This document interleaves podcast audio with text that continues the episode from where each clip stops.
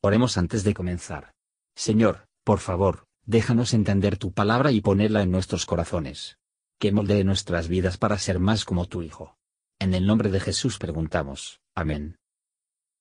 Capítulo 5 Y vinieron de la otra parte de la mar a la provincia de los Gadarenos. Y salido él del barco, luego le salió al encuentro de los sepulcros un hombre con un espíritu inmundo, que tenía domicilio en los sepulcros, y ni aun con cadenas le podía alguien atar, porque muchas veces había sido atado con grillos y cadenas, mas las cadenas habían sido hechas pedazos por él, y los grillos desmenuzados, y nadie le podía domar. Y siempre, de día y de noche, andaba dando voces en los montes y en los sepulcros, e hiriéndose con las piedras. Y como vio a Jesús de lejos, corrió y le adoró. Y clamando a gran voz dijo, ¿Qué tienes conmigo, Jesús, Hijo del Dios Altísimo? Te conjuro por Dios que no me atormentes. Porque le decía, Sal de este hombre, espíritu inmundo. Y le preguntó, ¿Cómo te llamas? Y respondió diciendo, Legión me llamo, porque somos muchos. Y le rogaba mucho que no le enviase fuera de aquella provincia. Y estaba allí cerca del monte una grande manada de puercos paciendo, y le rogaron todos los demonios diciendo, Envíanos a los puercos para que entremos en ellos. Y luego Jesús se lo permitió. Y saliendo aquellos espíritus inmundos, entraron en los puercos, y la manada cayó por un despeñadero en la mar, los cuales eran como dos mil, y en la mar se ahogaron. Y los que apacentaban los puercos huyeron, y dieron aviso en la ciudad y en los campos. Y salieron para ver qué era aquello que había acontecido. Y vienen a Jesús y ven al que había sido atormentado del demonio y que había tenido la legión, sentado y vestido y en su juicio cabal, y tuvieron miedo. Y les contaron los que lo habían visto, cómo había acontecido al que había tenido el demonio, y lo de los puercos. Y comenzaron a rogarle que se fuese de los términos de ellos. Y entrando él en el barco, le rogaba el que había sido fatigado del demonio para estar con él. Mas Jesús no le permitió, sino le dijo, Vete a tu casa, a los tuyos, y cuéntales cuán grandes cosas el Señor ha hecho contigo, y cómo ha tenido misericordia de ti. Y se fue y comenzó a publicar en Decápolis cuán grandes cosas Jesús había hecho con él, y todos se maravillaban. Y pasando otra vez Jesús en un barco a la otra parte, se juntó a él gran compañía, y estaba junto a la mar. Y vino uno de los príncipes de la sinagoga, llamado Jairo, y luego que le vio se postró a sus pies y le rogaba mucho, diciendo, Mi hija está a la muerte. Ven y pondrás las manos sobre ella para que sea salva y vivirá. Y fue con él y le seguía gran compañía y le apretaban. Y una mujer que estaba con flujo de sangre doce años hacía, y había sufrido mucho de muchos médicos, y había gastado todo lo que tenía, y nada había aprovechado, antes le iba peor, como oyó hablar de Jesús, llegó por detrás entre la compañía y tocó su vestido, porque decía, Si tocare tan solamente su vestido, seré salva. Y luego la fuente de su sangre se secó, y sintió en el cuerpo que estaba sana de aquel azote. Y luego Jesús, conociendo en sí mismo la virtud que había salido de él, volviéndose a la compañía, dijo, ¿quién ha tocado mis vestidos? Y le dijeron sus discípulos, Ves que la multitud te aprieta y dices, ¿quién me ha tocado? Y él miraba alrededor para ver a la que había hecho esto. Entonces la mujer, temiendo y temblando, sabiendo lo que en sí había sido hecho, vino y se postró delante de él y le dijo toda la verdad. Y él le dijo, Hija, tu fe te ha hecho salva. Ve en paz y queda sana de tu azote. Hablando aún él, vinieron de casa del príncipe de la sinagoga diciendo, Tu hija es muerta, ¿para qué fatigas más al maestro?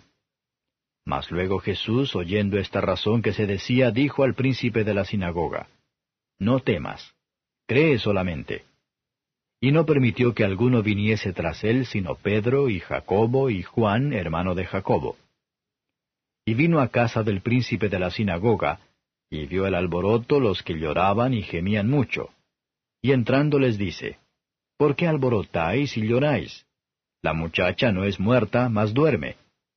Y hacían burla de él, mas él, echados fuera todos, toma al padre y a la madre de la muchacha, y a los que estaban con él, y entra donde la muchacha estaba. Y tomando la mano de la muchacha le dice, Talita Kumi, que es, si lo interpretares, muchacha, a ti digo, levántate. Y luego la muchacha se levantó y andaba, porque tenía doce años. Y se espantaron de grande espanto. Mas él les mandó mucho que nadie lo supiese, y dijo que le diesen de comer. Comentario de Matthew Henry Marcos capítulo 5, versos 1 a 20. Algunos pecadores abiertamente intencionales son como este loco. Los mandamientos de la ley son las cadenas y grilletes, para frenar a los pecadores de sus cursos de malvados, pero se rompen esas bandas desmenuzadas, y es una evidencia del poder del diablo en ellos. Una legión de soldados constaba de seis mil hombres, o más.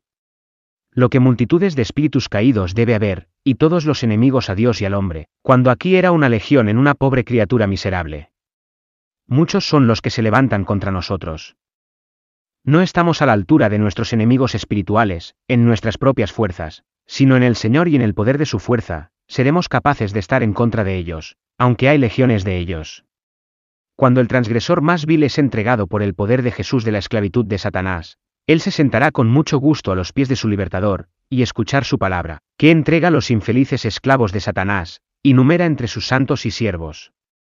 Cuando las personas encuentran que su porcina se perdieron. Ellos tenían una versión a Cristo largo sufrimiento y la misericordia se pueden ver, incluso en las correcciones por el cual los hombres pierden su propiedad, mientras sus vidas se salvan, y advirtiéndoles dados a buscar la salvación de sus almas. El hombre con alegría proclamó cuán grandes cosas Jesús había hecho por él. Todos los hombres se maravillaron, pero pocos le siguieron. Muchos de los que no puede sino maravillarse de las obras de Cristo, y sin embargo no lo hacen.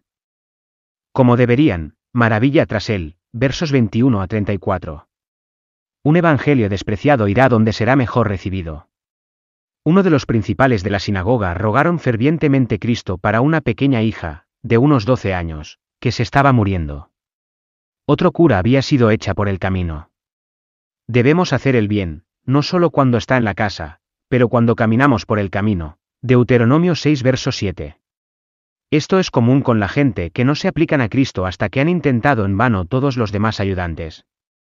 Y los encuentran, como sin duda lo harán, médicos nulos. Algunos corren para diversiones y alegre compañía, otros se hunden en los negocios, o incluso en la intemperancia, otros van procurando establecer la suya propia, o se atormentan por vanas supersticiones.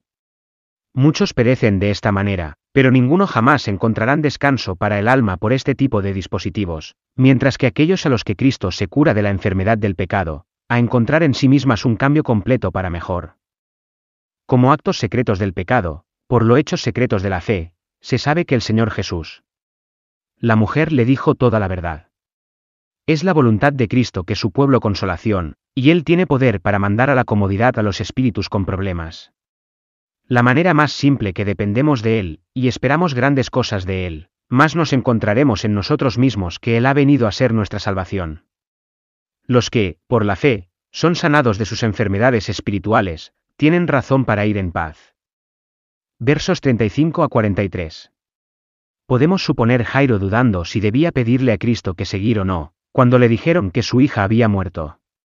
Pero, no tenemos tanta ocasión para que la gracia de Dios, y el consuelo de su Espíritu, por las oraciones de nuestros ministros y amigos cristianos, cuando la muerte está en la casa, ya que cuando la enfermedad está ahí. La fe es el único remedio contra la tristeza y el miedo en un momento así. Cree la resurrección, entonces no temer.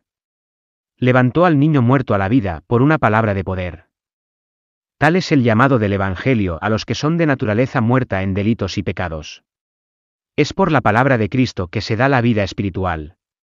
Todos los que lo vio, y oyó de él, admiraba el milagro, y lo que había hecho él.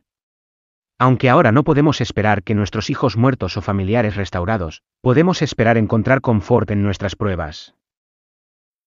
Gracias por escuchar y si te gustó esto, suscríbete y considera darle me gusta a mi página de Facebook y únete a mi grupo Jesús Answers Prayer.